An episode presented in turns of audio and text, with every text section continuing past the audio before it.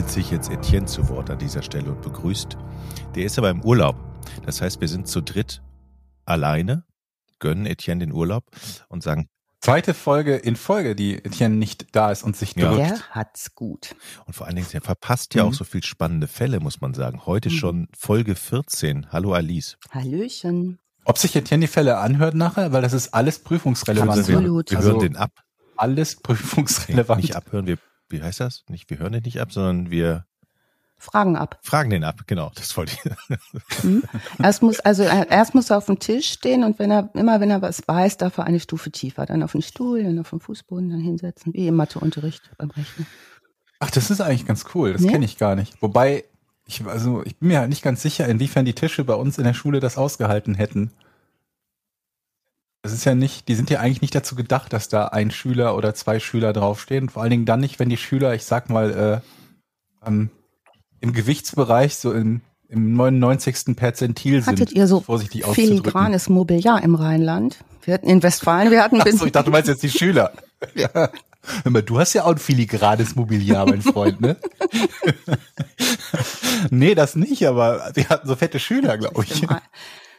Also nicht zwingend fett, aber also trotzdem relativ schwer, würde ich sagen. Ich habe es nicht ausprobiert, also nicht oft zumindest, auf Tischen zu stehen. Eine gut genährte Generation. Zu- Deshalb zu- hatten wir in Westfalen Betontische.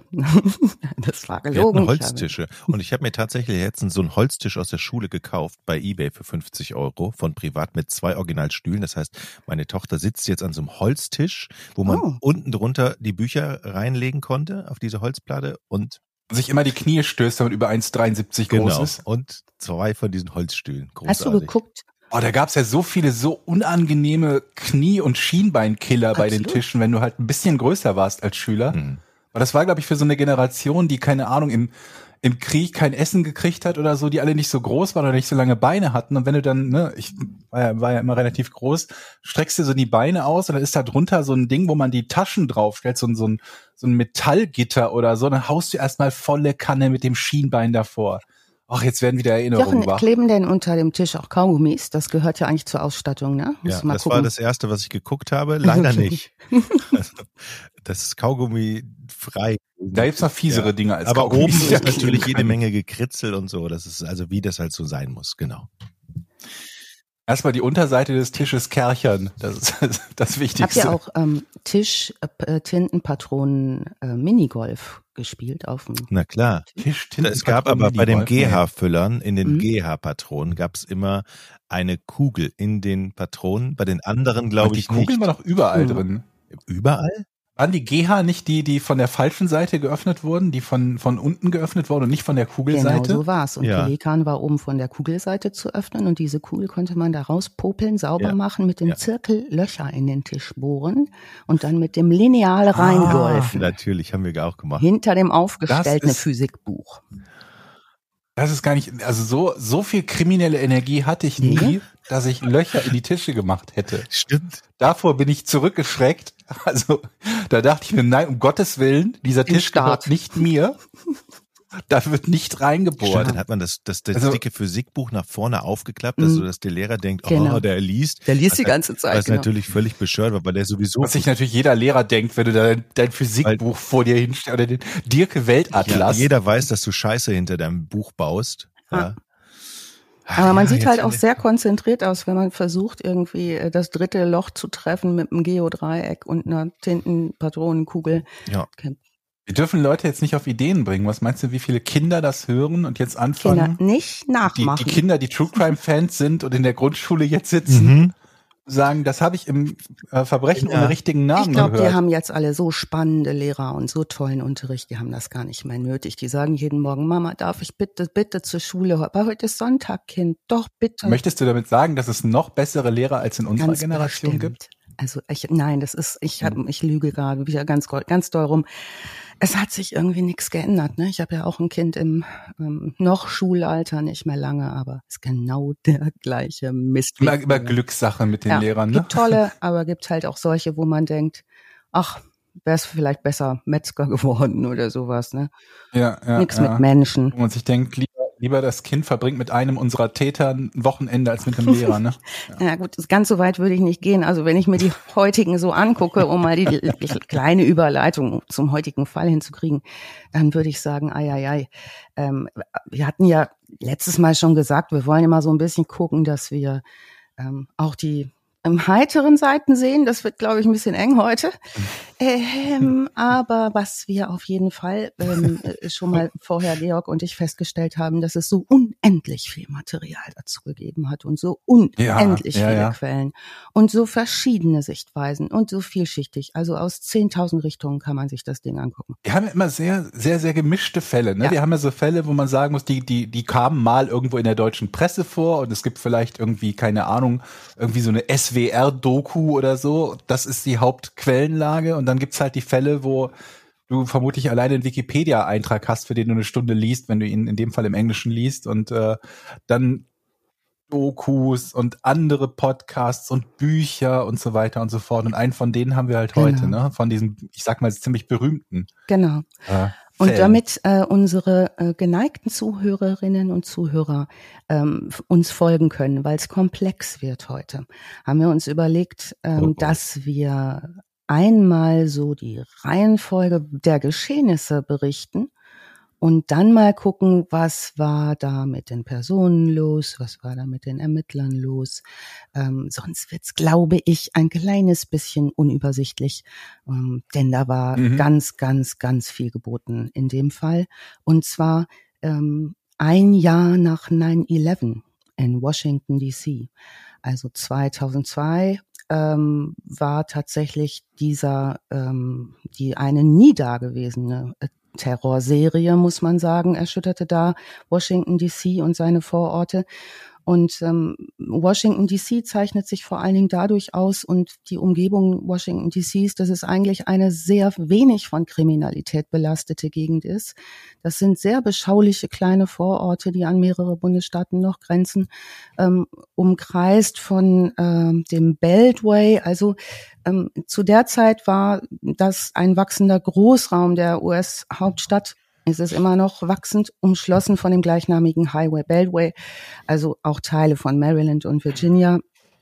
Und viele kleine Städte und, ähm, und mittelgroße Städte sind da und es gibt dort eigentlich wenig Gewalt. Also dort, wo diese äh, Terrorserie stattgefunden hat, diese, von der, um die es heute geht, hatte man eigentlich nur so 20 Morde im Jahr was sehr, sehr wenig ist für amerikanische. In, wel in welcher, welcher Größenordnung von äh, Bewohnern? Ähm, der gesamte Bereich, der, der Ballungsraum, in dem sich das da dreht, sind so eine Million Einwohner. In den Kleinstädten bewegt sich das. Also zwei pro hunderttausend, das ist wirklich ja. sehr wenig, gerade für ja. USA. Ne? Wie, was ist denn normal?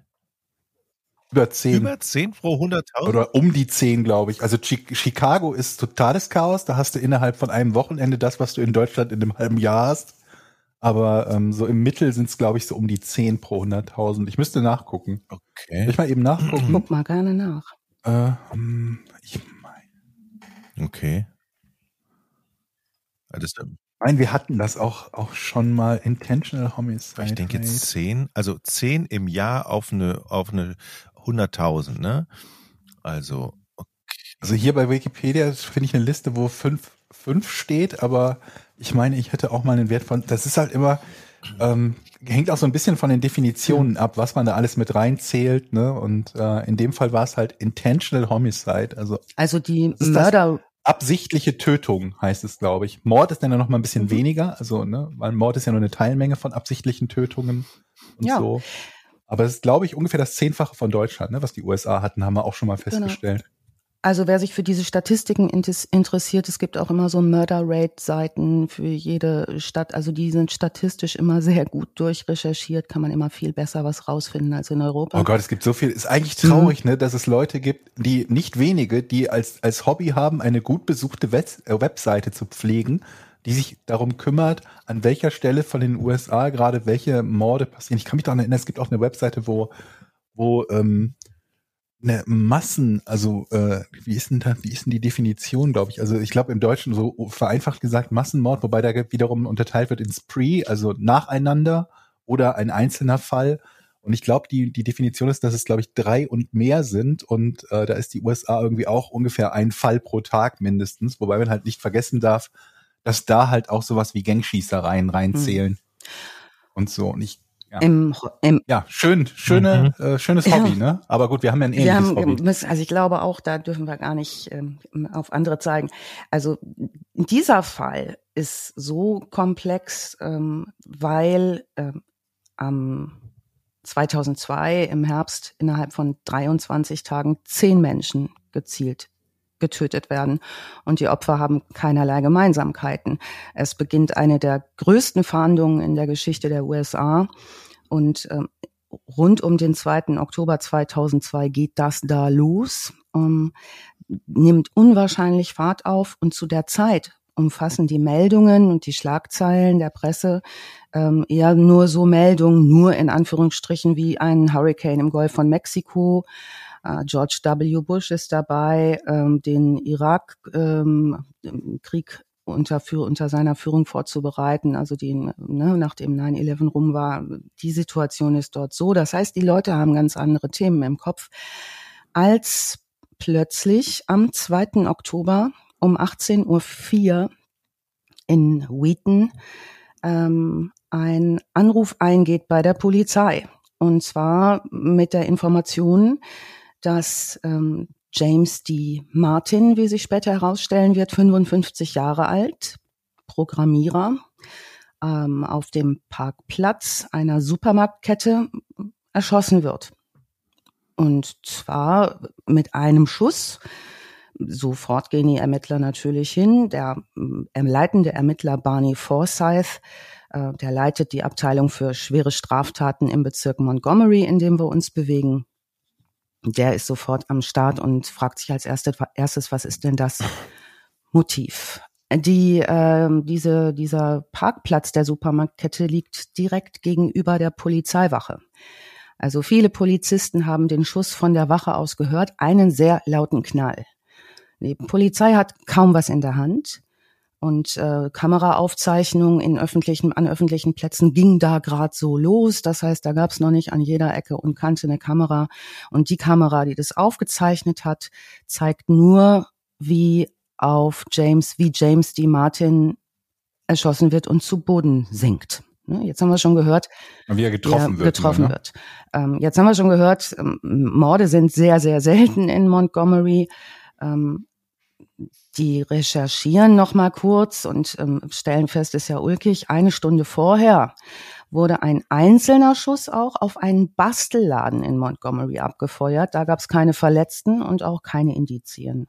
Die vermuten aber noch keine Verbindung. Beide Schüsse bleiben zunächst äh, ein Fall für die Lokalnachrichten. Das soll sich am nächsten Morgen ändern. Jetzt auch irre, ne? Also, dass ein Fall, wo jemand erschossen wird und es weder ein Hinweis noch sonst irgendwas ist, erstmal nur was für die Lokalnachrichten ja. ist und nicht landesweit. Ja.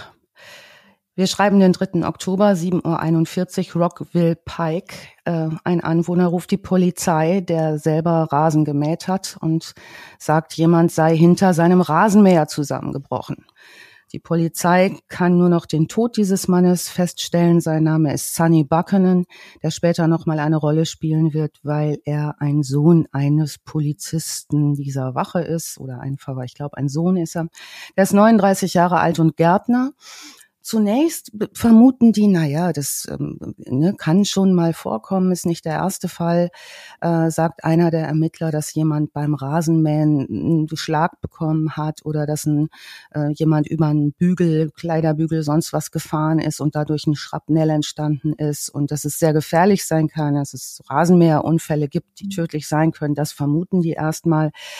Ähm, doch, hast du dir nicht auch gerade so ein Powergerät gekauft? Ja. Nee, ich habe ein Akkugerät gekauft, bin sehr unzufrieden. Danke, dass du da nochmal drauf hinweist, dass du das mitbekommen hast. Nee, du hattest dir doch neulich, wir haben darüber irgendwas gesprochen im, im, im, im Porn-Podcast, ja. was du, wo du dir so ein Powergerät gekauft hast, um irgendwie Loch zu bohren. Ach so, das war eine, das war eine Garten, automatische Gartenfräse, weil ich ja einen Rollrasen verlegt habe, um das mal hier nochmal zu sagen. Rollrasen finde ich eine sehr gute Erfindung übrigens und da braucht man eine Gartenfräse, um den Boden aufzulockern und die kann, wenn man nicht aufpasst oder betrunken fährt, sehr gefährlich sein.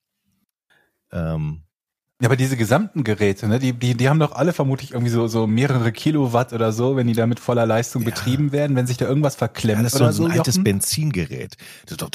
Ja, siehst du, jetzt kannst du zu deiner Panik vor irgendwie Corona und Impfung noch hinzupacken. Was passiert, wenn ich beim Rasenmähen irgendwie einen Stein unglücklich Mhm. treffe und der dann mit äh, Mach 4 Ja, durch mein Auge in den Kopf schlägt? richtig. Also äh, Durch die Brille, durchs Auge.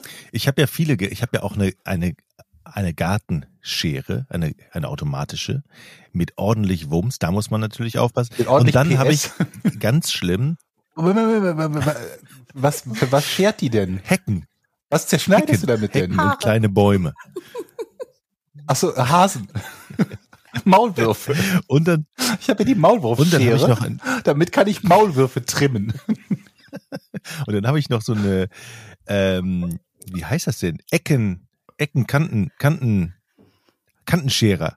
Jochen, bist, Auch Kennt ihr diese? Leute, die dann immer mit diesen, mit den Mickey-Mäusen am Straßen, am, am Wegesrand lungern ja, mit so das einem, bist du. so genau. Das bist du jetzt. Moment, du hast, aber das, das Wichtigste bei den Geräten, um Nachbarn auf den Sack zu gehen, ist ja das Ja, Laubgebläse. das habe ich nicht. Ohne das geht ja Mit so einem gar Motor nichts. auf dem Rücken. Ja, äh, Wo vor allen Dingen auch, wo du was benutzt wird, um selbst so Staub und Dreck und sowas, äh, Mhm. äh, ne, weil man könnte ja fegen, aber das ist zu viel Arbeit, wenn man erstmal sich so ein Laubgebläse gekauft hat für 500 Ja. Euro oder keine ich Ahnung, wie teuer das so ist. bescheuert. Und dann wird das Ding halt angemacht und hat ungefähr den, den, den Lärmpegel von einer, von einer startenden Challenger für anderthalb Stunden. Und man, man macht das ja auch gerne mal morgens, bevor man zur Arbeit fährt, so 7.30 wir Uhr oder so. Im Hinterhof, einmal im Monat um 7.30 Uhr kommt er, das schneidet die Hecken und macht, und macht das Laub weg. Ja, und bitte halt auch nicht mit so einem Elektrogebläse, weil wenn, dann muss das halt mit so einem, mit so einem Dieseldingen laufen, ne? Du bist auf meiner Seite, Georg. Ja, ja, absolut. Aber Da schön, könnte ich auch zum Mörder werden. Ich wollte gerade sagen, der ist sowieso immer der? Gärtner, ist immer der Mörder, Jochen. Das wissen wir doch nun Ja. wirklich. Also Vor allen Dingen, wenn der Gärtner, wie Jochen schon gerade erwähnt hat, mindestens fünf elektronisch betriebene Geräte, die muss man einfach nur sabotieren Mhm.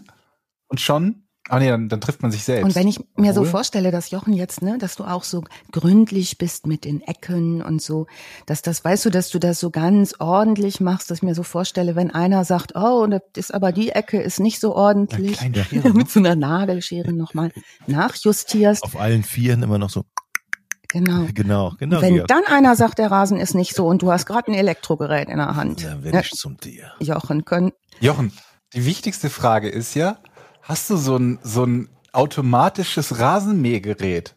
Weißt du, dieses Roomba als, als Rasenmäher. das gibt es Was? von Ein Gardena. automatisches glaub ich. Rasenmäher. Ja, das ist so ein, so ein, wie, wie soll ich das beschreiben? Wie groß ist denn das? So, ich würde mal sagen, so 40 mal 40 Zentimeter.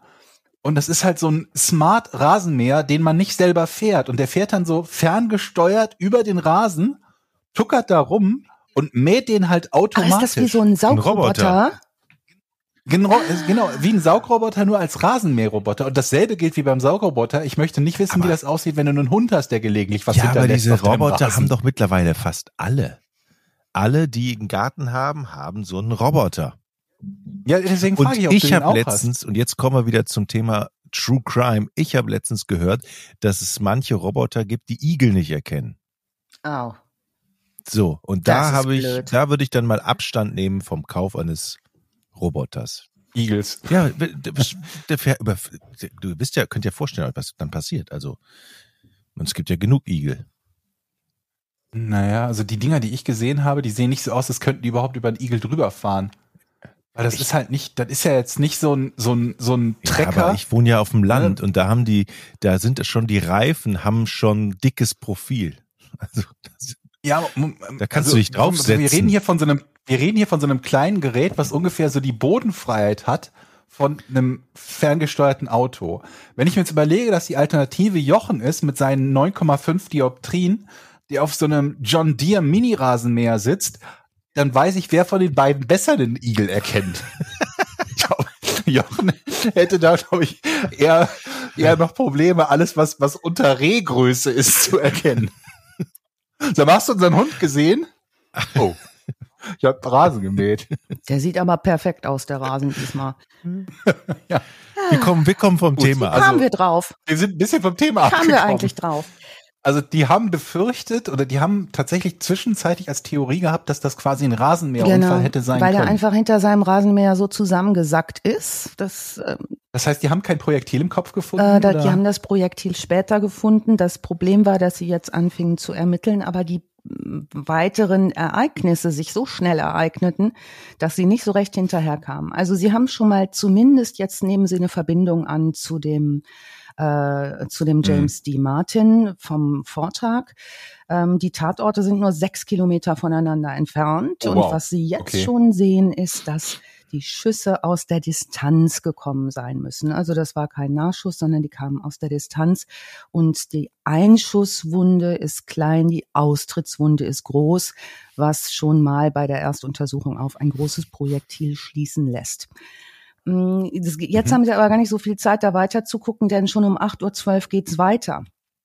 An der Connecticut Selben am selben Tag, Tag äh, an der Connecticut Avenue, Aspen Hill, Ecke Aspen Hill, an der Tankstelle wird der 54-jährige Taxifahrer Prem Kumar Valekan niedergeschossen und zwar beim Tanken. Es wird ein lauter Knall gehört, berichtet, äh, berichten Zeugen und er bricht zusammen und ähm, eine Zeugin am Tatort sieht das auch, wie er zusammenbricht, versucht ihn zu reanimieren, nachdem er ihr nochmal gesagt hat, ruf bitte einen Krankenwagen. Die Reanimation scheitert. Ähm, die Zeugin sagt später, sie hat sich gewundert, dass die Polizisten, die jetzt kommen, alle mit Sicherheitswesten auftauchen. Ähm, also mhm. die sind wohl vorher schon angewiesen worden von ihrem äh, Chef, in diesem Fall Barney Forsyth, sich selbst mit Sicherheitswesten auszustatten, als sie zu diesem Tatort kommen.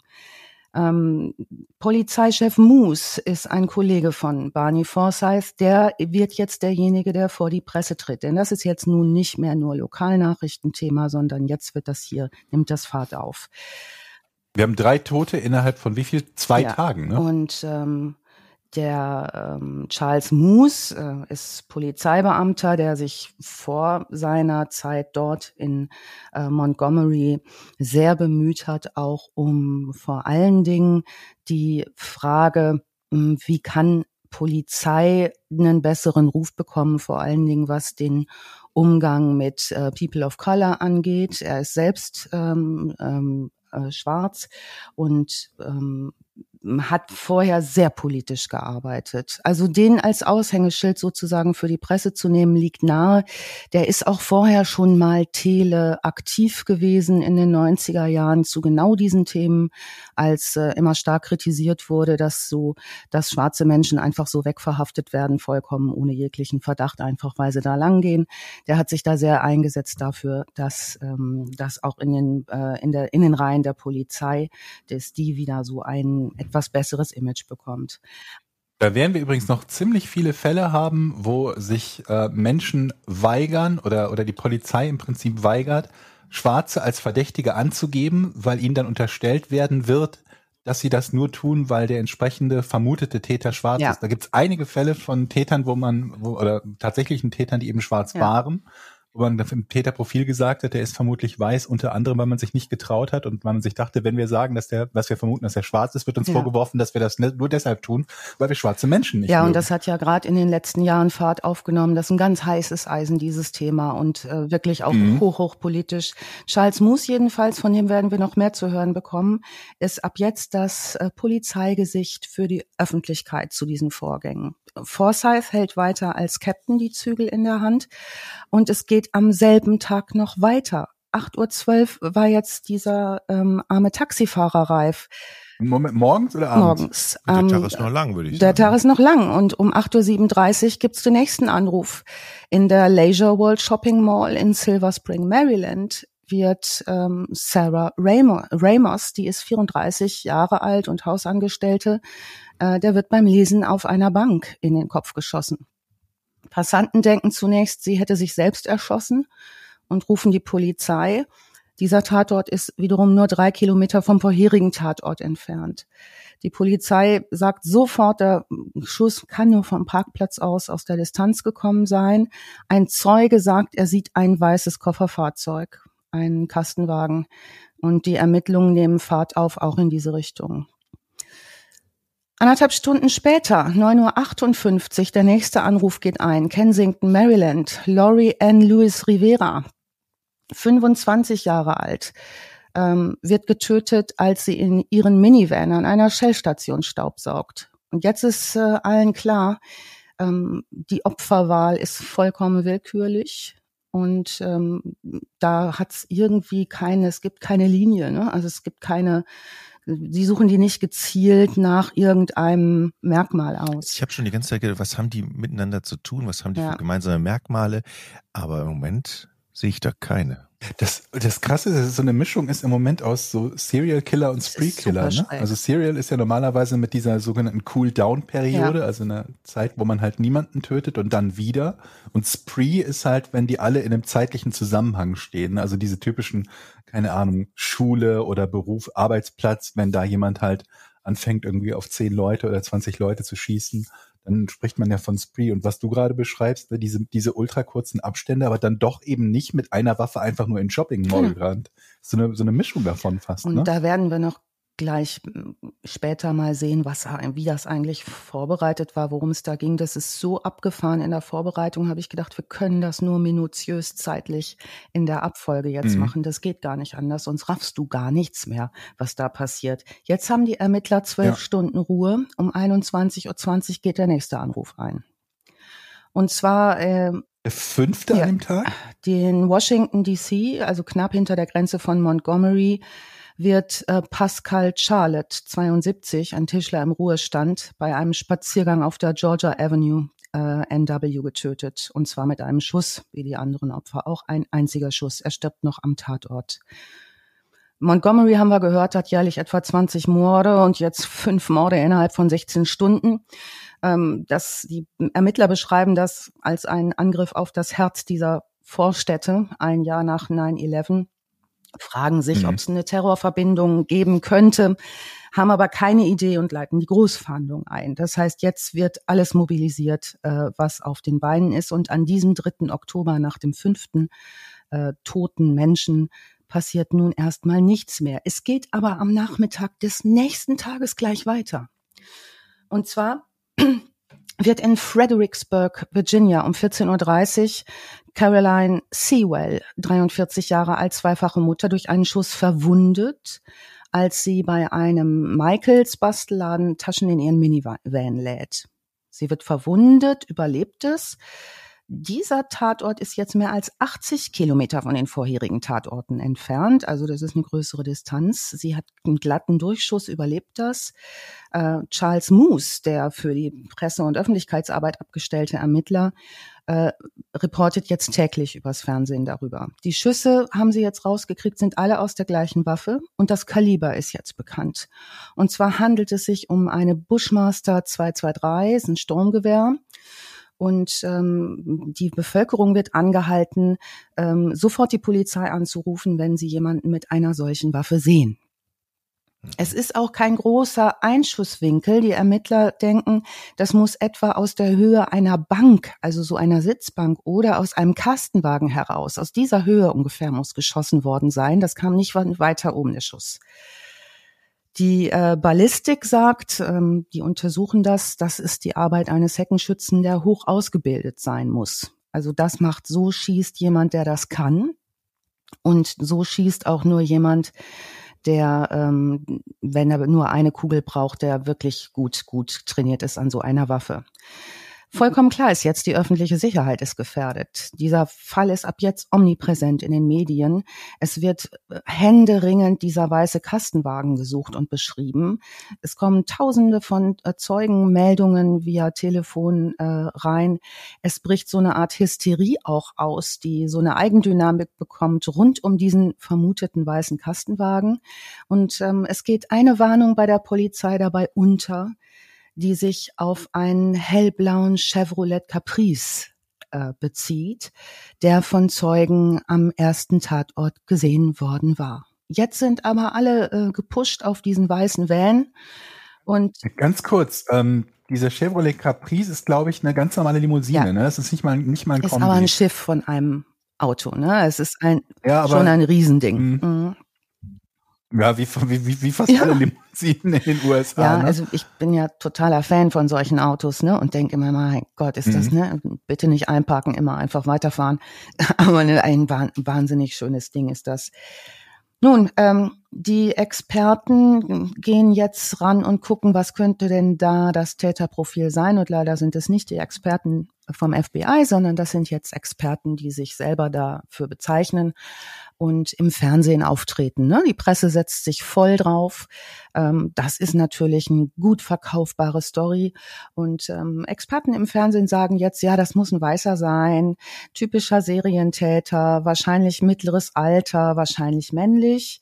Und die Zeugenanzahl erhöht sich jetzt auch dadurch, dass so viel berichtet wird. Der Moose, der Charles Moose, der jetzt täglich Pressekonferenzen gibt, ähm, der versucht das abzumildern und abzuschwächen. Er sagt, ne, keinen Tunnelblick bitte jetzt. Wir müssen hier vorsichtig sein und aufpassen. Wir müssen klar bleiben. Er warte noch auf das Profil des FBI und es gäbe jetzt überhaupt keine Aussagen bisher zum Täter. Alle denken auch Aber bei der Polizei, die Sniper hören mit oder sind in der Nähe. Ne? Also das ist halt auch nochmal ein Risiko. Das mit den, mit den, mit den Tätern und äh, den Experten, die sich dazu äußern, das kennen wir ja auch. Also weniger als von solchen Fällen, als von, naja, jeder eigentlichen anderen Art von Kriminalfall, die ja zum Glück in Deutschland relativ selten in dieser Form sind.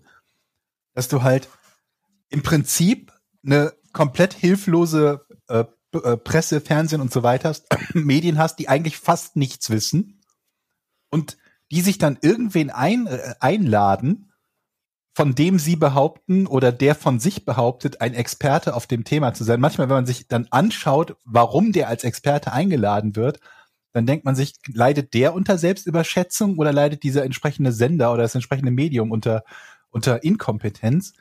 Und einfach in vielen Fällen nichts anderes macht, und das hörst du auch als Nicht-Experte raus, als wild zu spekulieren. Also die Anfang der 2000er erinnere ich mich auch im, im deutschen Fernsehen in der Landschaft, dass wir schon immer gelacht haben, wenn wieder irgendwo drunter stand in der Bauchbinde. Jetzt ist das, Experte. ne?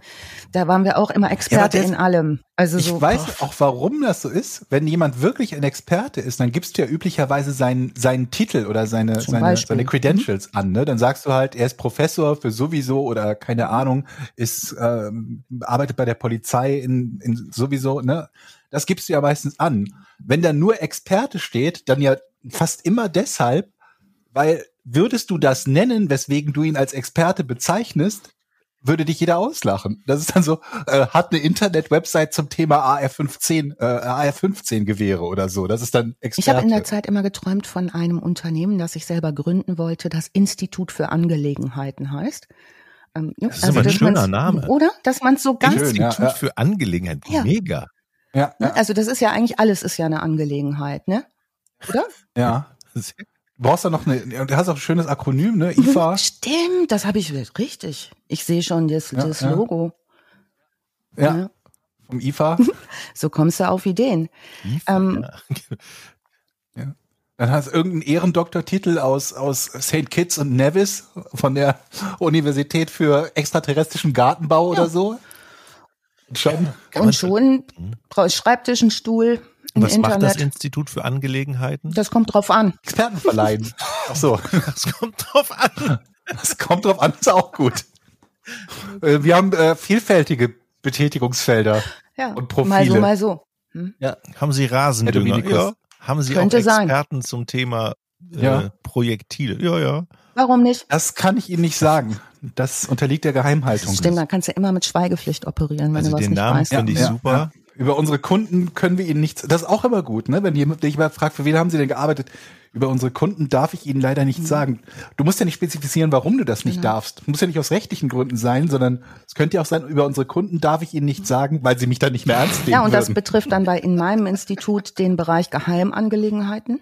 Ne? Ja. Und schon kann ich da nicht mehr drüber repetieren. Ja, das ja. ist ja vollkommen klar. Nee, Also das ja, wir, ist wir, vom, haben, äh, das, wir haben mehrere ähm, Bereiche in, bei IFA, ne? Ja. Für Angelegenheiten. Ja, ja. Okay. Mhm. Du bist für Inneres oder so? Mhm. Innere? Mhm. Inneres und Abteilung für Geheimes. Geheimes und. Inneres? Ich bin Ja, für ja. Äußeres. Also Was haben wir noch? Ja. Für Dunkles? Allgemeines? Spurensicherung. Dunkles? Nee, Allgemeines. Allgemeines ist gut. Ja.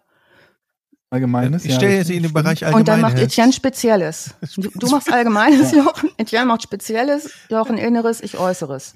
Reicht, wenn ich mir die Haare kämme bei Äußerem. Ne? Ich, ich würde gerne den Bereich Ungefähres. Das ist, oh, das ist, oh, der ist schön, der Bereich. Mhm. Das ist eine super Idee.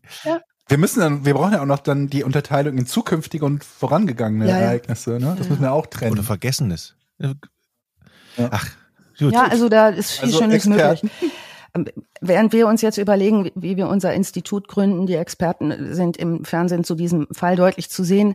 Ähm, Jetzt könnte man sagen, öffentliche Sicherheit ist gefährdet rund um Washington DC. Die Schulen bleiben dennoch geöffnet, aber Polizisten werden abgestellt vor den Schulen, denn die Vielleicht haben die auch einfach zu viele Kinder. Oder Lehrer. Da waren wir heute schon mal. Ne? Ähm, was jetzt jedoch passiert, ist, dass die äh, Öffentlichkeit ängstlicher wird. Ne? Also die sehen, Mensch, da werden irgendwie Leute wahllos erschossen vor Supermärkten, auf Parkbänken sitzend und so weiter und so fort. Ähm, die fangen an, sich komischer zu benehmen, auch in der Öffentlichkeit, passen mehr auf ihre Kinder Zickzack auf. gehen. Da geht's schon mal mit los. Ähm, am 7. Oktober um 8.08 Uhr wird in Bowie, Maryland, der 13-jährige Iron Brown vor der Benjamin Tasker Middle School schwer verletzt durch einen Schuss. Er überlebt. Die Situation ist jetzt so alarmierend wie nie zuvor. Es ist das achte Opfer äh, dieser äh, Reihe. Der Schuss in der Schule ist 60 Kilometer vom vorherigen Tatort entfernt und die Ermittler sehen nun, oh, das Gebiet scheint sich auszudehnen. Dieser weiße Kastenwagen wird weiterhin im Fokus gehalten und von Zeugen beschrieben. Niemand richtet die Aufmerksamkeit in eine andere Richtung. Also bisher haben wir ähm, sechs Tote, zwei Verwunderte, äh, zwei, zwei Verwunderte. Das ist Oh Mann, ich fang noch mal an. Die haben wir auch im Institut. Die zählen wir auch in unserem Ich Institut. komm noch mal rein. Ja, wir hatten hier null Tote und sechs Verwundete. Oh, mein Gott, wirklich? Mann, Leute, ja, ja. ey, da wollte ich jetzt, ich war gerade so professionell und dann so ein Ding, ne? Das habt ihr jetzt von euren Experten, die ihr euch ja einkauft für euren Podcast. Fantastisch. Äh, ich noch, mach's noch mal ernst jetzt. Ich komme noch mal rein. Tür auf, Tür zu. Guten Tag, Ding Dong. Also, bisher sechs Tote, zwei Verwundete und Millionen in Angst und Schrecken. Jeder kennt jemanden in den Schulen. Das Sicherheitsgefühl nimmt deutlich ab. Der Schuss kam übrigens aus einem angrenzenden Wald. Dort werden gefunden eine Patronenhülse und, jetzt wird's spannend, eine Botschaft. Sie finden eine Tarotkarte. Und zwar die Karte des Todes. Das ist dieser Sensenmann mit, ne, das Gerippe kennt jeder irgendwie, ne, mit dieser Sense in der Hand. Auf der Rückseite steht, Mr. Police, nenn mich Gott, geh nicht an die Presse. Das ist die Botschaft, die auf dieser Karte steht. Das Sondereinsatzkommando, das nun rund um diesen Fall, diese Fälle tätig ist, hält das strengstens geheim, weil die sagen, das darf auf keinen Fall an die Öffentlichkeit geraten. Die Medien erfahren es am zwei Tage später dennoch auf irgendeinem Weg, ob schon äh, Geheimhaltung versucht wurde. Und ähm, die Redaktionen untereinander wird dann auch gesagt, so von Pressevertretern in der einen oder anderen spannenden Doku dazu, die diskutieren auch, ist es jetzt schlau, wenn wir so Infos durchsickern lassen oder nicht. Aber machen es natürlich fleißig, während sie darüber diskutieren, eben doch. Ne? Also das ist äh, natürlich eine spannende Geschichte. Der 9. Oktober 2002, 8.18 Uhr. In Manassas, Virginia, wird Dean Myers, 53 Jahre alt, Bauingenieur, an einer Sunoco-Tankstelle getötet, nachdem er sein Auto betankt hat. Das ist ein Brustschutz. Und ähm, am, auf dem Parkplatz gegenüber werden sofort Zeugen befragt. Die Polizei ist sofort da und befragt. Und einer der Zeugen fährt äh, den gleichen blauen Chevrolet Caprice, der in der Nähe des Tatorts des ersten gesehen wurde, und wird auch befragt. Ne? Die Polizei lässt ihn weiterfahren nach der Befragung, der ist ganz auskunftsfreudig und zischt wieder ab. Zwei Tage. Wir als True Crime Fans wissen Aha. ja, die Leute, die sich immer melden Hm. bei den, ja, ich habe da was gesehen. die ne? sind doch verdächtig. Die sind immer besonders, verdächtig. verdächtig. Besonders verdächtig. Das ist ja auch oft so, dass der Täter dann nochmal zum Tatort zurückkommt, wenn die Polizei gerade alles abgesperrt hat, um nochmal zu gucken. Ne? Oft ja in so Krimis, ne? dann wird da nochmal kurzer Schwenk und dann erinnert der Polizist sich zwei Jahre später, Mensch, da stand doch einer hinter dem Flatterband. Mit dem Rasenmäher. Mhm. Mhm. Oder der, der bei der. Beerdigung Ja. steht mit 40 Meter Genau. Abstand, Mhm. mit Mantel. Dann wird das in Slow-Mo immer seine Gedankengänge und dann hat er so eine, Ein ja, der war das doch. Vor zwei Jahren war der das doch. Wo ich immer denke, what the fuck? Wir merken uns das mal. Ja. Zwei Tage später, mhm. 9.30 Uhr morgens, Fredericksburg, Virginia. Kenneth Bridges, 53 Jahre alt, Sozialaktivist aus Philadelphia und Geschäftsmann, wird an einer Exxon-Tankstellenstation erschossen. Die Behörden sperren jetzt sofort die Einfahrtsrampen zur äh, I-95 und äh, Route One. Jeder Durchfahrende soll angehalten werden. Also das ist ein Riesenaufwand. Ne? Es ist mega, mega viel Verkehr. Die halten jeden an, der da jetzt vorbeifährt. Auch der Chevrolet Caprice wird wieder angehalten und wird durchgewunken. Dreimal fragen die dieses Fahrzeug ab. Es liegt nichts vor gegen den Halter. Es ist auch ordentlich angemeldet. Ähm, später erhören wir mal was von dem Auto vielleicht. Wir gucken mal. Die Polizei weiß, es wird jetzt mehr Opfer geben, weil die Täter so schnell sind und diese Angriffe verändern den Alltag komplett. Ne? Georg, du hast, hast es gerade schon gesagt. Menschen ducken sich plötzlich beim Tanken. Ne? Die äh, laufen im Zickzack. Die gehen nicht mehr in Parks. Ach, das die war halten, gar kein Witz. Nee, die halten ihre Kinder im Haus. Ne? Also diese Idee, dass Ja, aber ne, du, du musst halt überlegen, wenn da gerade die Mordquote auf den Faktor 100 zu dem steigt, was, der, was es normalerweise wäre und vor allen Dingen das so zufällig Ja. ist. Ne, wenn du jetzt wüsstest, irgendwie, ich darf nicht in den dunklen Park gehen, weil er der dunkle Parkkiller Ja. ist. Oder, keine Ahnung, der, der Prostituiertenkiller oder sonst was, dann denkst du, na gut, ich bin jetzt keine Prostituierte, mir passiert da schon nichts. Aber wenn jeder zwischen Kind, das 13 Jahre alt ist, und irgendwie Rentner beim Rasenmähen, Wahllos. männlich und weiblich, ge getroffen wird, aus irgendeiner riesen das ist ja das noch schlimmer. Wenn du wenigstens sagen könntest, da, da, wenn ein Typ auf dich zukommt, dann sei vorsichtig, aber nee, irgendwo. Ja. Im Vorgarten, beim Einkaufen, dann, dann, dann fühlst du dich ja nirgends mehr sicher. Ich kann das Voll. durchaus verstehen, warum die Leute so Vor Jahren reagieren. gab's hier in, in, äh, bei uns in der Ecke Steglitz äh, bis runter, äh, bis runter Mitte, Potsdamer Straße, Hauptstraße, Schlossstraße, einen Typen, der Leute angestochen hat mit dem Messer über Tage, bis sie den hatten. Da bin ich nicht mehr einkaufen gegangen. Angestochen. Ne? Angestochen, mit dem Messer in den Rücken gestochen, äh, so im Vorbeigehen. Aber nicht bewusst, ähm, war kein Mordanschlag, sondern bewusst nur verletzend? Dass wir keiner wusste, was der so. vorhatte. Ne? Aber Aber gut, wenn du ein Messer in Leute ist- rein Messer rammst, in Leute reinstecken ist, glaube ich, erstmal nie eine Ja, richtig super gute Idee. so- freundlich So begrüßt. pieksen, dachte ich. Aber so ja, der hat schon Okay. äh, Also es oh war so, Gott. dass viele Leute sehr beunruhigt waren und da zum Beispiel war mir auch klar, ich gehe jetzt mal erstmal nicht ins Forum Steglitz oder ne, irgendwie da, die äh, muss ich jetzt gerade nicht rumtouren, mal gucken, warten wir mal kurz, bis sie den haben, geht so lange irgendwie hier ums Eck zu Edeka. Naja, also kann das, wie gesagt, bei Georg sagt's, ne, ich kann es auch total verstehen, dass das zu sowas führt. Ne? Also die sprachen wirklich auch von der Bevölkerung in Geiselhaft, solange das so geschah, ne? dass die wirklich alle auch kein anderes Thema natürlich mehr hatten, ist ja klar. So, ähm, der weiße Van ist weiterhin im Fokus. Es gehen 25.000 Anrufe von Zeugen ein. Ähm, Muss man sich mal auch vorstellen, was die Polizei da verarbeitet hat an, an Zeugen, ne, ähm, ähm, Aussagen, ähm, die berichten, ähm, dass dieser weiße Van gesehen worden war. Ähm, die Polizei geht davon aus, dass sie beobachtet werden von den Tätern. Und ähm, leider, leider geht's auch so los, dass Nachrichtensprecher und Menschen, die berichten, anfangen, Gerüchte zu verbreiten. Also das geht Mhm. ja ganz schnell dann zu sagen, ja, es könnte ja auch sein, es ist so und so und so und so einer. Und bei einer hysterisch aufgepeitschten Stimmung wird es als Nachrichten Tatsache genommen, so dass unser Charles Moose, unser Öffentlichkeitspolizist, ordentlich zu tun hat, dagegen anzuarbeiten. Das ist dann so eine Spirale, glaube Ja. ich. Ne? Also die Medien machen irgendeine Scheiße, die Bevölkerung reagiert noch hysterischer und dann schaukelt sich das wahrscheinlich Mhm. so auf und die Mhm. Polizei schlägt die Hände über den Kopf zusammen. Okay, wahrscheinlich haben die natürlich auch was in der Presse gesteckt. Im, im, Ja, das ähm, ist eine absolut brillante Situation zur Verbreitung von Gerüchten. Und man Mhm. kennt es ja so selber aus dem Alltag auch. Ne? Also unterhältst dich mit Nachbarn oder so und dann sagst du, also ich habe jetzt lange den und den nicht mehr gesehen oder so. Und dann sagt einer, sag mal, ne, ist da der Mann überhaupt noch, wohnt der noch da? Ne? Und irgend, irgendwie sagt man, keine Ahnung, ne? Der, man, irgendwann verfestigt sich so eine Idee von irgendwas, was überhaupt nicht stattgefunden hat. Und der 34. Nachbar sagt, ja, ja, ne, sind schon seit zwei Jahren getrennt und dabei leben die glücklich und zufrieden zusammen im Nachbarhaus.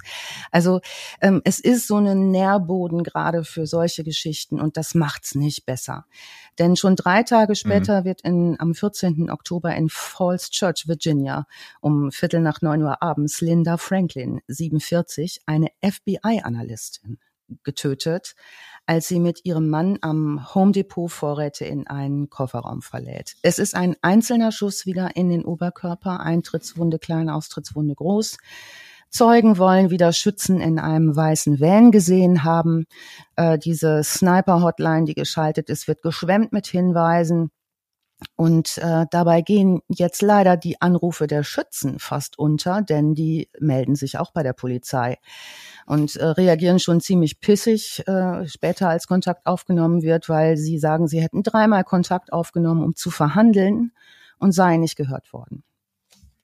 Mhm. Fünf Tage später, 19. Oktober 2002, Ashland, Virginia, morgens um 7.59 Uhr. Jeffrey Hopper, 37 Jahre alt, wird verwundet nachdem er beim Verlassen, äh, nachdem beim Verlassen eines Ponderosa Steakhauses auf ihn geschossen wird. Ermittler finden eine Notiz, die an einen Baum geklebt ist, einen vierseitigen Brief mit äh, allem möglichen Spökes drin einer 10 Millionen Dollar Forderung, ähm, damit sie aufhören. Ganz viel Zeug, was die nicht besonders gut einordnen können. Aber was dieser Brief den Ermittlern sagt, ist, dass da einer ganz, ganz viel Aufmerksamkeit will aber nicht so ein ganz klares Motiv erkennbar ist. Wieder wird ein weißer Van gesehen. Die Schützen verhöhnen die Strafverfolger auch in diesem Brief. Ähm, und es gibt einen Nachsatz, den die Ermittler im Nachgang auch nochmal in Interviews, wo sie sagen, das ist der Nachsatz, da hat keiner mehr Bock drauf gehabt und da wurde es richtig übel, denn der Nachtrag auf der letzten Seite hieß, eure Kinder sind nicht sicher. Wir sind in der dritten Woche des Sniper-Dramas und der Frust steigt bei den Ermittlern ähm, und ähm, die Panik in der Bevölkerung ebenso. Einen Tag später ähm, vergleichen die Ermittler die Anrufe von dieser ähm, Sniperline ähm, und ähm, bekommen einen, einen Anruf von äh, einem, der behauptet, ähm, er kenne den Scharfschützen und sagt, ähm, ich möchte was gestehen. Also es gab früher mal einen Raubmord in Alabama, guckt euch den mal an. Also der Anrufer behauptet, er ich weiß nicht ganz genau, wie es in den Quellen war, er sei es selbst gewesen, aber er sagt, bitte angucken hier diesen Raubmord in Alabama. Überprüft den nochmal. Also dieser Anruf kann zurückverfolgt werden zu einem Exxon-Münztelefon in Glen Allen, Virginia. Ähm, dann werden erstmal zwei illegale Einwanderer festgenommen, die wird aber keine Verbindung zu den Angriffen entdeckt, die werden wieder freigelassen. Ähm, und was jetzt aber spannend wird, ist, dass die mh, hm, am 22. Oktober ähm, schon wieder tätig werden müssen, weil in Silver Spring, Maryland um 5.56 Uhr Konrad Johnson, 35 Jahre alt, getötet wird, als er auf der obersten Stufe seines Montgomery County Ride-On-Busses steht. Also ne, der wird im sozusagen meiner Arbeit erschossen. Die Polizei findet jetzt eine Nachricht im Wald und ähm, haben jetzt diese, diesen Anruf erhalten, verfolgen diesen Alabama-Raubüberfall und gleichen Fingerabdrücke ab. An diesem Tatort in Alabama sind Fingerabdrücke gesichert worden vom Täter und das sind die Fingerabdrücke von Lee Boyd Malvo. Der hat sie offenbar angerufen. Äh, denken Sie, also Sie gleichen das sofort ab. Zeitgleich gibt es einen Hinweis eines Mannes aus Washington, der anruft und auf zwei Männer hinweist. Er sagt, die beiden Männer heißen Muhammad und Malvo. Und der Spitzname des Jüngeren, das ist der Malvo, der Spitzname sei Sniper. Der erzählt denen, hm. dass der die kennt vom Sehen und dass die auf einem äh, Freigelände immer Schießübungen machen. Und zwar auf einen Baum. Die Agenten untersuchen den Baum, an dem die beiden diese Schießübungen angeblich machen. und ähm, wähnen sich unbeobachtet. Das soll unter größter Geheimhaltung natürlich geschehen, aber die Presse hat Helikopter im Einsatz, äh, guckt sich das von oben an und auch da ist die Presse wieder voll dabei.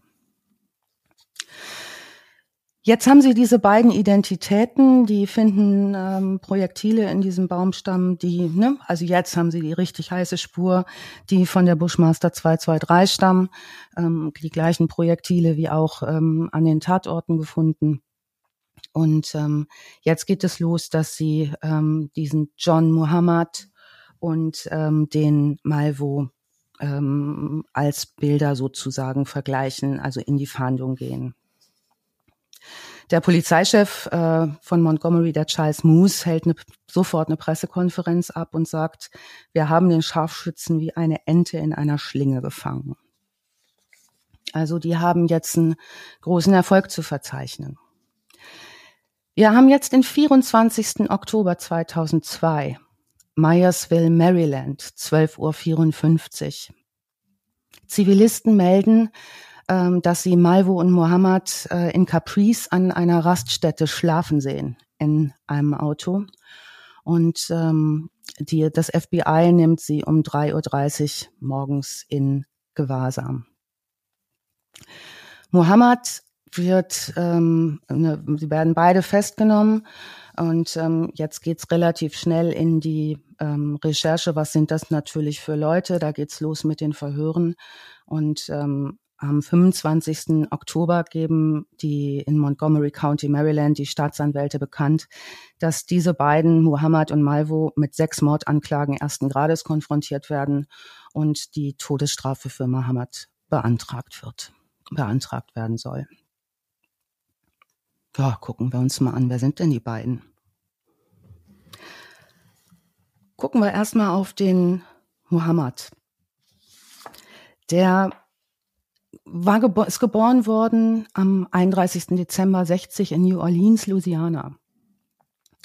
Und ähm, Vater war selten zu Hause, Mutter starb früh, Verwandte zogen ihn auf. Als Jugendlicher wurde der zum ersten Mal Vater.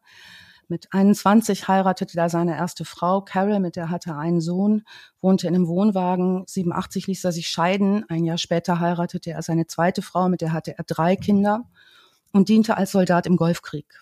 Oh, da war der Mechaniker, Lkw-Fahrer und Metallarbeiter ähm, und kam, wie seine Frau sagte, verändert wieder. Das war nicht mehr der Mann, den sie vorher kannte.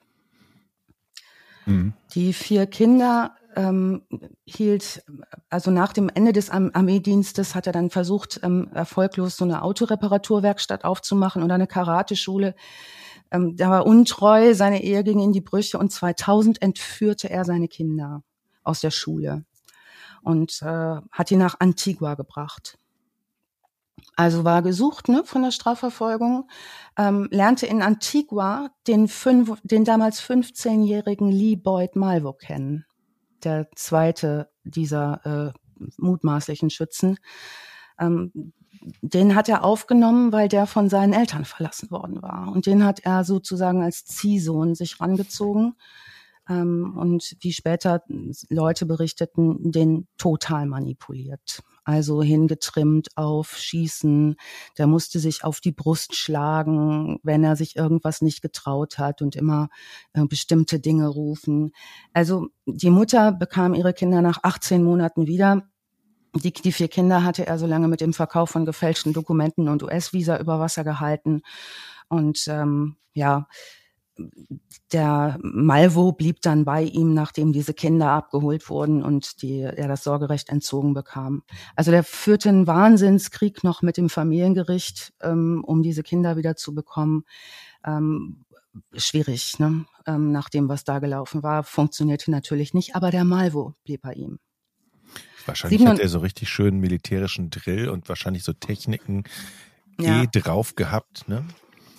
Ja. Ne, also wenn ihr euch das Bild mal von dem anguckt, der sieht sehr soldatisch auch aus, ne? Der hat eine richtige Soldatenhaltung, ganz, ganz gerader Kerl. Ähm, wurde 87 äh, Mitglied der Gruppe Nation of Islam und änderte seinen Namen in John Allen Muhammad. Vorher hieß er John Allen Williams. Mm, er selbst sagte, die Anschläge vom 11. September hätten ihn radikalisiert, äh, sei bekennender Bewunderer Osama bin Ladens und verurteilte die Heuchelei und Sklaverei der USA. Ähm, das sagte Malvo im späteren Prozess aus. Und er sagte, er verstehe sich als Kämpfer in seinem ganz persönlichen Dschihad. Also der bildete Malvo sozusagen zum Scharfschützen aus. Und gemeinsam bauten sie diesen Chevrolet, von dem wir hörten, so um, dass sie aus dem Kofferraum im Liegen schießen konnten. Und das haben die auch vorher schon geübt. Ähm, die Rückbank konnten sie umklappen. Dort konnte sich Malvo, der geschossen hat, reinlegen. Ähm, es gab ein Loch im Nummernschild, das unsichtbar war und das erklärt halt auch genau diese Höhe, aus der geschossen wird. Und so konnten sie wahllos beziehungsweise zielgerichtet auf irgendwen aus dem Auto herausschießen. Von außen war dem Auto nichts anzusehen. Wenn man das aufmachte, als die Ermittler das aufgeklappt haben, die waren vollkommen fertig auf der Bereifung. Die haben gesagt, du klappst die Rückbank um und sitzt plötzlich in einer Tötungsmaschine. Es, es wurde auch nie berichtet, dass irgendwelche Fehlschüsse, dass es Fehlschüsse gab, ne? Nee. Dass irgendwo mal die scheinen ja sehr treffsicher zu sein, dass irgendwo Projektile gefunden wurden oder, oder Geräusche. Ja, aber das ist so Survivorship Bias nennt sich das. Also wenn tatsächlich einen mhm. Fehlschuss gab und den nicht zufällig jemand gehört oder als Fehlschuss identifiziert mhm. hat, dann weiß man ja nicht, dass der von dem Kinder ja, okay. stammt. Ja, also ja? es ist wahrscheinlich irgendein Knall in der Stadt, denkst du so, oh, wenn nichts passiert, ja. gut. Ja. Aber, Jetzt muss man dazu auch noch ja. wissen, dass diese Bushmaster 223 echt einen beschissen lauten Knall macht. Ne? Also die macht nicht mal so mhm. Piff, sondern das knallt richtig.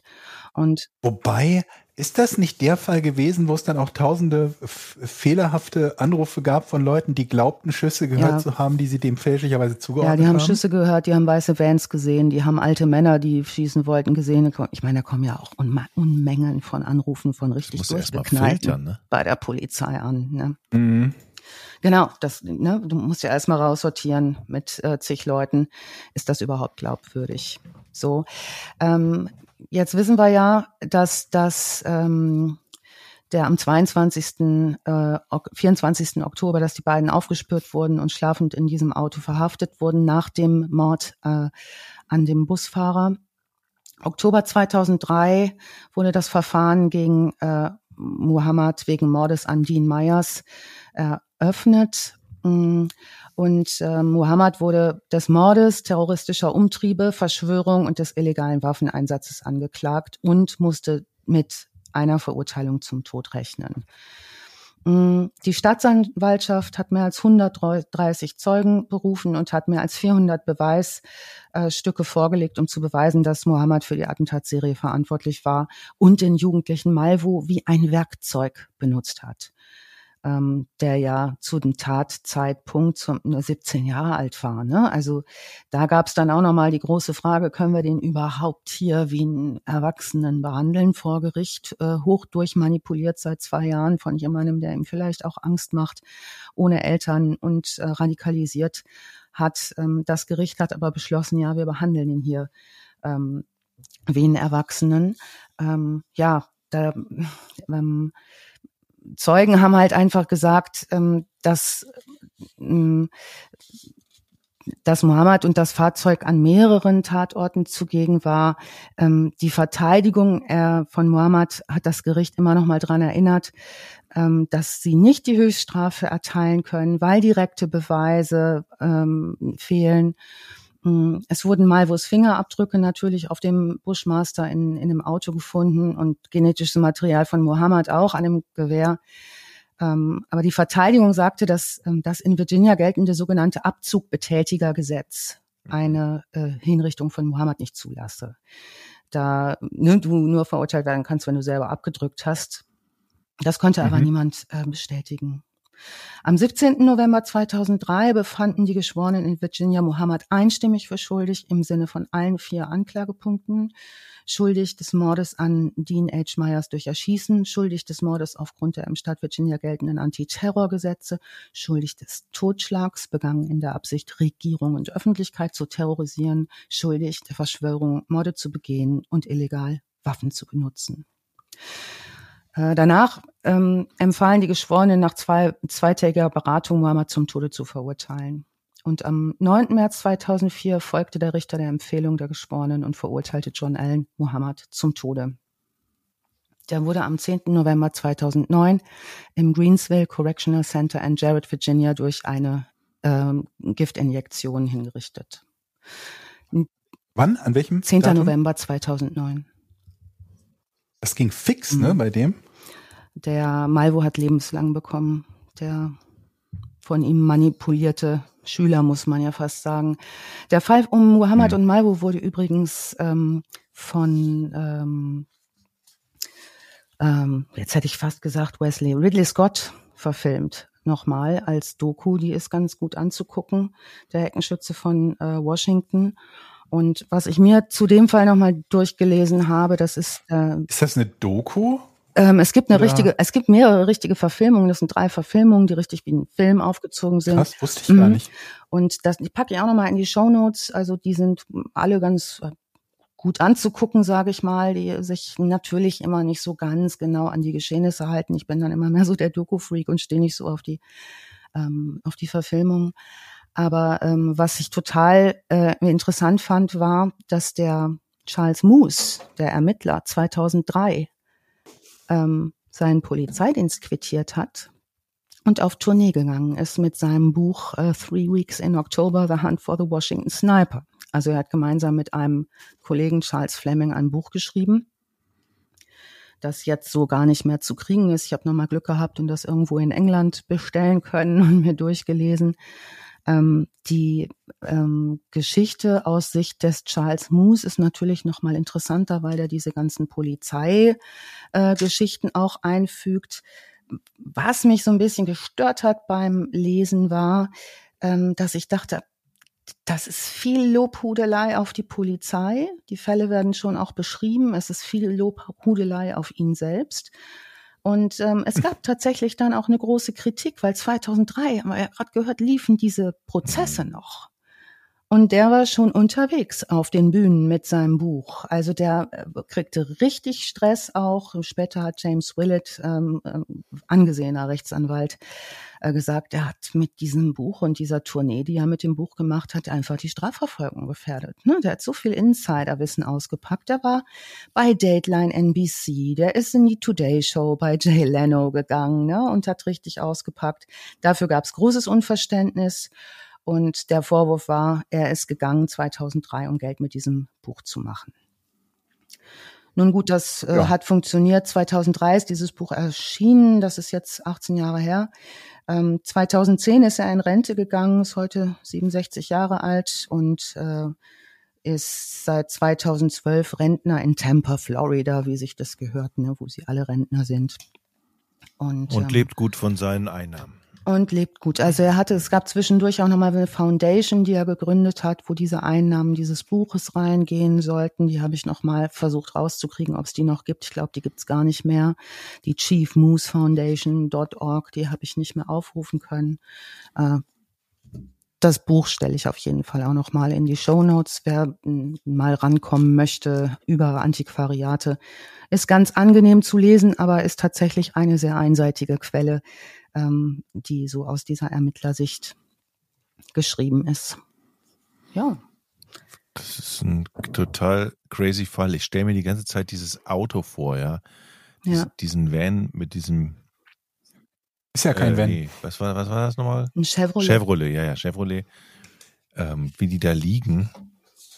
Mit, ja, ist unglaublich. Und da muss er erstmal so ein, so ein Kind dazu kriegen. Da gehört ja so eine Energie zu und so ein,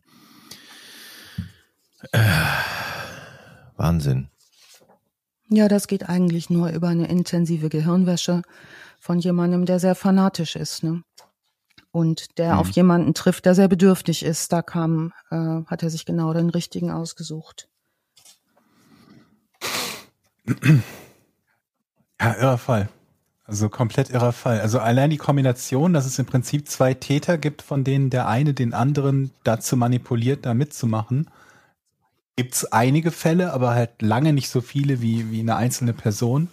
Dann diese zufälligen Angriffe auf irgendwen, die es halt für die Bevölkerung halt nochmal so unfassbar unberechenbar machen, Für die Polizei ist natürlich ein bisschen was anderes, weil das ja trotzdem ein Täterprofil, nicht ein Täter, ein Tatprofil gibt, Ja. ne? ein Modus operandi gibt, der halt äh, sehr eindeutig ist, wo man die Fälle sehr eindeutig zuordnen kann. Ne? Das ist ja noch viel schlimmer, wenn zufällige Personen auf zufällige Arten und Weisen getötet werden, wenn du halt die verschiedenen Fälle, und das gibt's ja auch oft, ähm, gar nicht immer dem einen äh, zuordnen kannst. Ja. Ich tot, dann das Tempo, in dem das Ja. passiert ist, dann so kurz nach 9-11, dass man irgendwie, also ein Jahr danach, dass man sich halt fragt, ist das jetzt vielleicht eine Reaktion auf die, die, die, die äh, Kriegsvorbereitungen äh, ähm, im Irak oder so? Ja. Ne? Also ganz, ganz irrer Fall. dieser Autoumbau und diese Technik des aus durchs Nummernschild schießen ist übrigens eine Technik, die bekannt ist seit den äh, Terroranschlägen in Irland.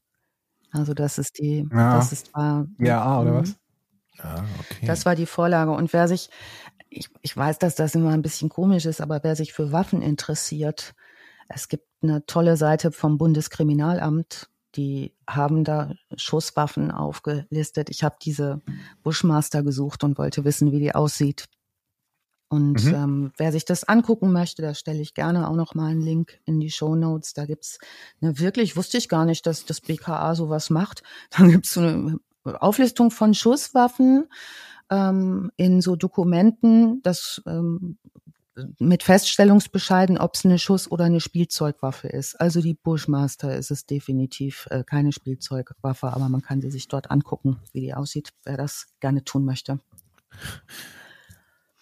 Ja, die haben dich jetzt auf dem Schirm wahrscheinlich. Ah, da. Frau Westerholt, Frau Westerholt Ja, interessiert sich für das muss Waffen. man Ich sich- denke mal, das ist so eine, so, das Das ist so eine ich halt Webseite so. Du machst das schlauer. Du sagst, ich interessiere mich für Rasenmäher. Ne? Ja. Also, wer da drauf geht, würde ich sagen, der ist irgendwo in der, irgendeiner großen Datenbank. Und wer da öfter drauf geht, kommst du auf die Ja. Liste, ne? Kennt ihr das beim Ich glaube, wer unseren Podcast hört, der ist auch bald auf der Ich Liste. glaube, bei mir ist alles schon egal. Ich glaube, ich kann, also mich, mich haben, ich bin so wie du doch auch, Georg. Wir sind so reif. Das, Wenn- ja, das, das, ich, ich habe ich, ich, ich hab im Moment so eine, so eine, so eine YouTube-Videoserie gefunden. Ich habe dir auch den, den, den, den Link dazu geschickt. Uh, That Chapter heißt äh, der, der Channel, wo ein Typ halt im Prinzip immer in so ungefähr halbstündigen Videos ähm, Kriminalfälle erzählt. Das sind meistens in Anführungsstrichen halbwegs normale Kriminalfälle, wo halt ein oder zwei Personen getötet werden, verschwinden und so weiter und so fort. Und da ist es extrem häufig so, was heißt extrem häufig, aber es kommt regelmäßig vor, dass unter anderem zu den Tätern führt, dass sie halt irgendwelche Mordmethoden gegoogelt haben oder äh, wie, wie, wo, wo kann ich die Leiche meines 33-jährigen Mannes im Garten vergraben, ohne dass es jemand merkt und, äh, und sowas. Und da denke ich mir auch jedes Mal, ey, wenn irgendjemand in meinem Viertel sterben soll oder ermordet werden sollte, ich bin sofort auf der Liste. Und wenn man meine Google-Suche durchgeht, keine Chance. Keine Chance.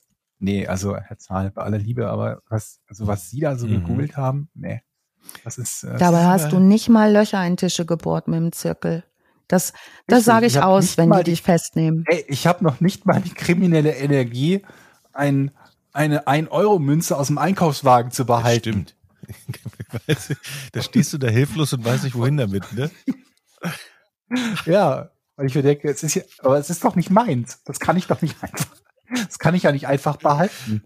Den Euro vermisst doch jemand. Ja, und das BKA wird sich dafür, ne- Herr Zahl, geben Sie es doch zu. Sie waren's. Eine, Genau. eine abschließende Frage noch, Alice. Sag noch mal ganz kurz, wie viele Monate konnte der jetzt morden und wie viele Opfer haben wir jetzt noch mal insgesamt gehabt, bis der geschnappt Das wurde? ging los äh, 2. Oktober 2002. Mhm. Das hörte auf. Tut mir leid, dass ich dich da jetzt Macht noch es mal in der Recherche nichts. Ich habe herausfordere. so ein bisschen, ich habe einfach nur so viele Zettel. Das ist manchmal ein bisschen äh, problematisch hier mit meiner Zettelwirtschaft. Wie viele Seiten hast du 24. diesmal Oktober, gehabt? 23 Tage im Oktober. Ich meine, das ist 23 recht Tage einfach. im Ja, Oktober, 23 okay. Tage, was rede ich hier? ja, okay. Ähm, ähm, und zehn Leute tot, drei verletzt. Ne? Also das war okay, dann. mh. unglaublich. Unglaublich. Echt. Ja. Und das Recherchieren hat wirklich äh, richtig Spaß gemacht, aber ich habe es eben schon mal gesagt, ich habe es diesmal wirklich übertrieben. Diesmal waren es 78 Seiten. Ich wusste überhaupt, also Skript. Und ich habe eben schon kurz zu Georg gesagt, habt ihr Zeit bis heute Abend, weil könnte ein bisschen dauern.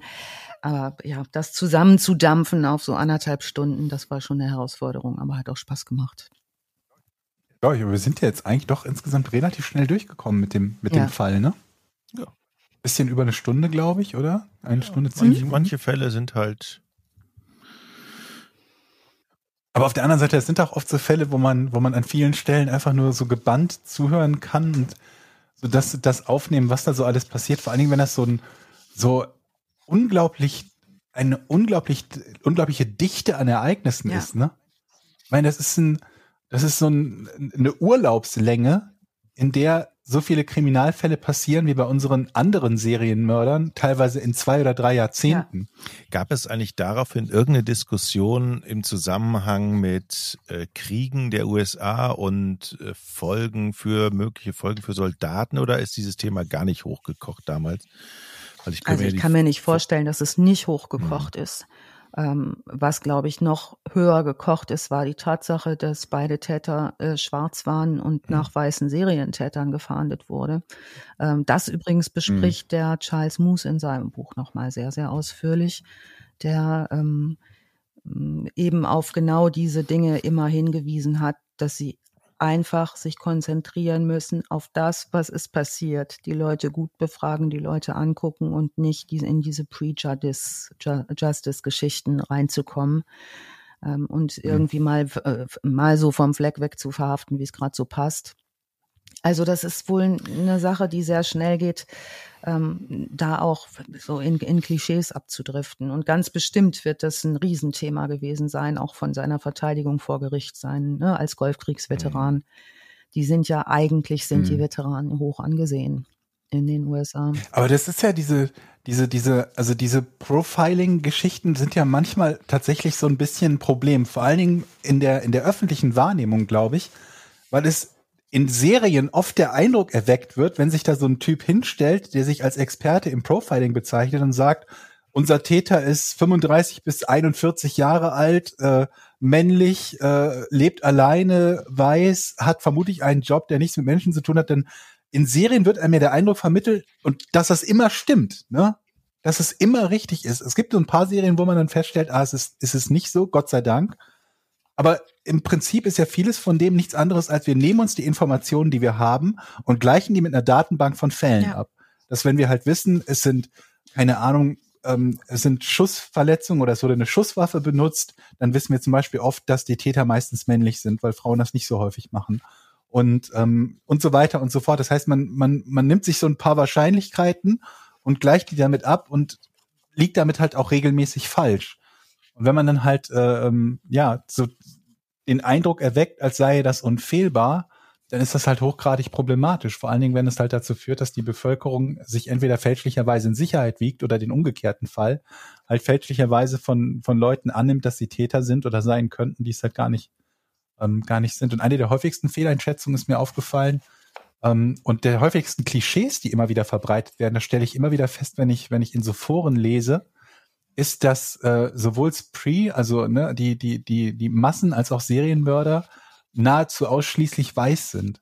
Das stimmt nicht. Das ist ganz, also es ist so ungefähr verteilt wie in der Bevölkerung, ähm, mit kleinen Änderungen, was auch äh, in den, den, den anderen Verbrechensverteilungen entspricht. Aber es ist halt nicht so, dass man sagen könnte, irgendwie, wenn jemand durch die Gegend läuft und äh, Leute erschießt, dann ist das auf jeden Fall unser weißer Mann mittleren, nicht, nicht mittleren Alters, sondern relativ jung. Ne? Das ist ja so das klassische Klischee, irgendwie so unter 40 auf jeden Fall.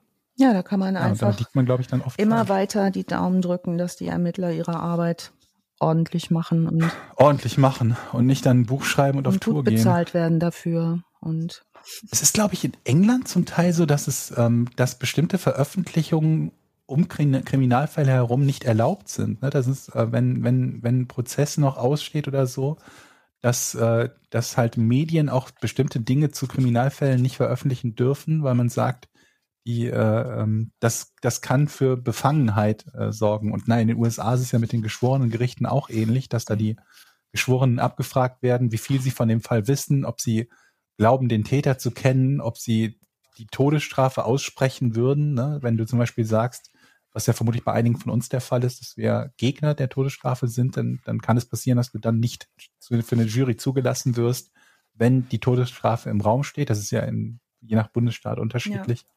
Ja. ja. Faszinierend. Großartiger Fall. Ähm, die Folge hat jetzt auch dazu geführt, dass wir, ich habe mal eben, ich habe mal eben die Webseite ähm, registriert. Ja, es gibt jetzt also ein, ein Institut für Angelegenheiten.de. Oh nein, ich weiß noch nicht, was danke. ich, weiß noch nicht, was wir damit Schön. machen, aber ich habe gedacht, das müssen wir Ja. einfach machen, um es irgendwann zu nutzen. Also Mega. das, die, die, das offizielle Institut ist schon mal ähm, fast Ja, wir sind arbeitsfähig ab jetzt. fast eingerichtet. Wir brauchen, Super. wir brauchen dann direkt auch schon mal so einen, so einen äh, Hausausweis. Den würde ich vielleicht. Kennt ihr Oh, noch bei ja, uns, ja, dass man jeden so Fall. Ihr habt ja noch einen anderen Podcast und da habe ich gehört, dass ihr viel über Laminieren sprecht. Ja, ja, genau. Laminierte Ausweise müssen das auf jeden Fall Jetzt sein. kommt's. Die müssen wir immer. Auch den, den, können wir bitte sowas herstellen? Ich möchte das demnächst immer umhängen, Mit so einem Clip. wenn wir Podcast Kein Problem, machen. Büro. Oh, mit Mit einem Clip Clip fürs fürs Hemd. Hemd. Und jetzt kommt's. Ich bin ja Gerätefrau. Vielleicht wisst ihr das noch nicht. Ich habe alle Geräte. Mhm. Also nicht Ja. alle Rasenmäher wie Jochen, aber ansonsten Laminiergerät hast du? Selbstverständlich. Okay. Ohne Laminiergerät kann man Wow. gar nicht arbeiten. Ich habe mir das irgendwann mal gekauft, Mhm. weil ich damit Schilder laminiert habe, wo drauf stand, mein Herrchen ist eine Potsau und die habe ich in Schaschlikspießen in Hundekacken Ich wollte gerade sagen, hier wird nicht gekackt.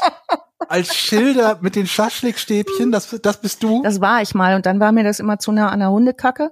Dann haben äh, mein Kind und ich uns so, dann haben Hast du auch als Font Comic Sans nein, benutzt? ich habe äh, das handgeschrieben. Also ich wäre zurückverfolgbar gewesen. Aber weil wenn du den 14. Kinderschuh weggeschmissen hast, weil Hundekacke im Profil ist, dann kriegst du in Berlin so einen ganz klaren Aber du Zahn. schmeißt doch keine Schuhe Weil, weg, weil Wenn du Hundekacke da zehnmal mit der Zahnbürste und über der, es ist alles nicht schön und ich kann Ja, aber dann kauf halt Mord und Totschlag nach neu- bitte, aber Kacke unterm. Schuh. Ey. Ja, vor allen Dingen, das ist Berlin, ne? In Berlin nimmt, also da, Oh. da achtet man auch nicht so wirklich oftmals drauf, wo das hingespielt Also Äh, das ist also das ist egal, ist Jochen, ein- auch bei Ja. mir hier auf dem Dorf, eine Angelegenheit, Leute, die unser die Büro halt mit ihrem- die mit ihrem Hund selber auf einem Weg Gassi gehen, den in die Mitte des Weges kacken lassen, wo ich mir denke, ihr lauft doch morgen Selber selbst durch. wieder da Genau. lang. Warum hebt ihr das denn nicht auf? Ihr könnt doch, ihr tretet doch selbst auch da rein. Aber was die bessere Variante ist, also Laminiergerät kann ich auf jeden Fall als Inventar zu unserer IFA schon mal Sehr bei gut, sehr gut. Äh, steuern. Ist doch gar nicht so Nein, teuer, ne? Ein Laminiergerät Chibo. eigentlich. Äh, gibt auch andere Anbieter. ähm, die, ähm, ich habe dann hinterher, äh, das war viel spaßiger, haben wir mit äh, Signierfarbe, das ist eigentlich eine Tatort-Signierfarbe oder wo man so ne um Leichen drumherum die Leiche umkreisen kann, haben wir die rosa angesprüht. Das war auch schick. Dann hatten wir ja immer rosa. Was, die Leichen? Nein, die Hundekacke. Ach so. Ja, das musste ich, muss, musste ich mich aber informieren, weil man ja nicht einfach Lack auf die Straße sprühen kann, dann hat man wieder Staatseigentum beschädigt. Aber Signierfarbe darfst du, Die Ja. Signierfarbe darf man, weil die weggeht Mhm. dann, oder was? mhm, weil die Okay. irgendwann sich abwäscht. Hast du denn dann auch so, Du hast laminierte. Schaschlik-Spieße-Dings gemacht und Kacke mit Farbe ja, angesprüht. ich war ein bisschen in einer Leidenschaft kurz mal, Was heißt aber ich mache das nicht mehr, ich bin so raus aus dem Business. hochgradig passiv was heißt denn wahr? ne? Wie lange hattest du denn das Problem? Also die Phase hatte ich so lange, weiß ich nicht, was habe ich denn danach? Da hatte ich danach hatte ich glaube ich ein neues Problem und dann ist das mit der Hundekacke nicht mehr so wichtig gewesen. So Kennt ihr das? langsam, so langsam, Wenn man sich so Ja, ja, so Ja, langsam man- auf jeden Mhm. Fall. kommt immer mehr und mehr von Alice Psyche ans Tageslicht mit jeder Folge. Irgendwann Ja. haben wir eine Du Folge möchtest nicht über auf die falsche Alice. Seite von Alice geraten. Ja, ja. Ich glaube auch. Komisch auch mit von Fall zu Fall wird, das merke ich bei mir auch immer. Ich mich schockt so nicht mehr so viel. Also mal gucken, Ja. wie es so weitergeht. Ähm, ich weiß aber, was ich danach hatte. Danach habe ich mich über SUVs, äh, parkende SUVs in der Straße aufgeregt. Und hast den praktisch mit dem Schlüssel gekratzt. Na, das der macht man nicht. Das darf man nicht. Das ist ja Sachbeschädigung. Ah, ja, Das okay. würde ich nie tun. Allgemein, einfach nur über jedes parkende, je- einfach nur über jedes Ja, parkende. ja, ja, das Auto. Was will der Panzer in der Stadt das war Fahrrad? So, Ich also bin so, übrigens, Wie man so. ich bin übrigens vier Wochen äh, an unserer Shisha-Bar um die Ecke vorbeigegangen. Die haben, die haben vier Parkplätze benutzt für eine Außengastronomie, sie eingezäunt mit ähm, Bauarbeiterbarken, ne, so Mhm. und das für ihren für ihren Bereich und ich immer so, ah, das ist eine Scheiße, vier Wochen jeden Tag, wenn ich zu meinem Auto renne, habe ich mich darüber aufgeregt. Letztens mit dem Nachbar, ich ja die Shisha, aber der hat ja vier Parkplätze, das ist ja das allerletzte. Ja, ja, das haben die Gastronomen hier alle. Ich so wie? Ja, wegen Corona hat die Stadt also praktisch jeder Gastronomie, die an der Straße ist, ein paar Parkplätze zur Verfügung gestellt, damit sie mehr Gäste bewirten können und ihren wirtschaftlichen äh, äh, Aber die Logik leuchtet mir überhaupt nicht ein. Weil es sind ja sowieso weniger Gäste unterwegs. Nee, jetzt kommen gerade im Sommer ja hier ähm, draußen wieder mehr und viele haben hier nicht, viele haben Ah, hier nicht ach genug so. Platz. Also außen, außen ist komplett offen. Für drinnen brauchtest du, glaube ich, bis vor kurzem noch einen Test. Und das haben sie gesagt, Das heißt, wenn du selbst Parkplätze haben möchtest, machst du eine Shisha-Bar oder, auf. oder ne, irgendein Restaurant. Auf alle Fälle war ich so ein Assi und habe erstmal vier Wochen diese Shisha-Bar beleidigt, mich Was darüber denn, aufgeregt, ohne zu wissen, wenn- dass die ja. Stadt dafür verantwortlich war. Aber das ist doch cool mit den vier Parkplätzen. Sollen wir nicht Institut für Angelegenheiten und Schnittchen? Dann könnten wir Ja. Mhm. Außengastronomie auch noch mit äh, Ich finde halt auch sowas. Ja. wo wir gerade bei den, bei den Tieren waren, die nicht erkannt werden. Mhm. Ich finde, eines der Tiere, die wesentlich mehr wieder in den Vordergrund der Gedanken der Menschen in Deutschland kommen muss, ist der Mettigel. Absolut. ja. Der geht so ein bisschen unter. Absolut. Da bin ich voll bei dir. Mhm. Du, wir sind jetzt so viel glutenfrei und ohne Gen und, und, ne, Met, Mettigel. Das wird so eine schöne Firma. Wir essen jeden Tag Mad Eagle, sind Ja. Experten, vier Stück. Für alles. alles. Ja. Haben wir eigentlich auch irgendwie so ein, also so, ein, so eine religiöse Abteilung oder so vielleicht? Ja, Dass das ist ja auch dass einer von uns Papst ist? Sektenbeauftragter, meinst du? Ja, jetzt gar nicht mal Beauftragter, sondern mehr so selber so. halt. Dass wir so, so eine Art Scientology da mit drin haben. Vielleicht, Vielleicht, könnten auch. wir noch so einen Gott einstellen. Dass wir einen haben, der sagt, er ist Mhm. Gott. Müssen, wir- müssen vielleicht uns noch ein bisschen genau überlegen, wo wir hinwollen, aber so, so, so, solange wir Laminiergeräte Ist, äh, haben, ist das, das- alles schon relativ ja, offiziell. Das Ding läuft. Das läuft. Und wenn jemand entlassen wird bei uns, dann äh, muss er das Laminiergerät zurückgeben und die Karte. Ja, die Legen Karte Sie Ihr das Laminiergerät und die Karte weh. auf den Tisch. Sie sind gefeuert. Nicht, nicht das Laminiergerät. Okay, liebe Leute. Ich würde sagen, wir schließen die Folge. Sie war wunderschön. Ähm, Ja. ich. Spektakulärer Fall. Mega erzählt. Und nächstes Mal ist Etienne wieder dabei. Genau. Und dann haben wir ja auch eine, eine spezielle Folge. Mehr dazu dann in etwa, naja, in einer Woche. Eine Woche kann ich Wochen. ja nicht sagen, wenn äh, Zeitangaben in diesem Podcast machen ja keinen Sinn, ne? Für die Leute, die später Mhm. hören. Gut. Tschüss Ich freue zusammen. mich schon. Macht's gut. Tschüss.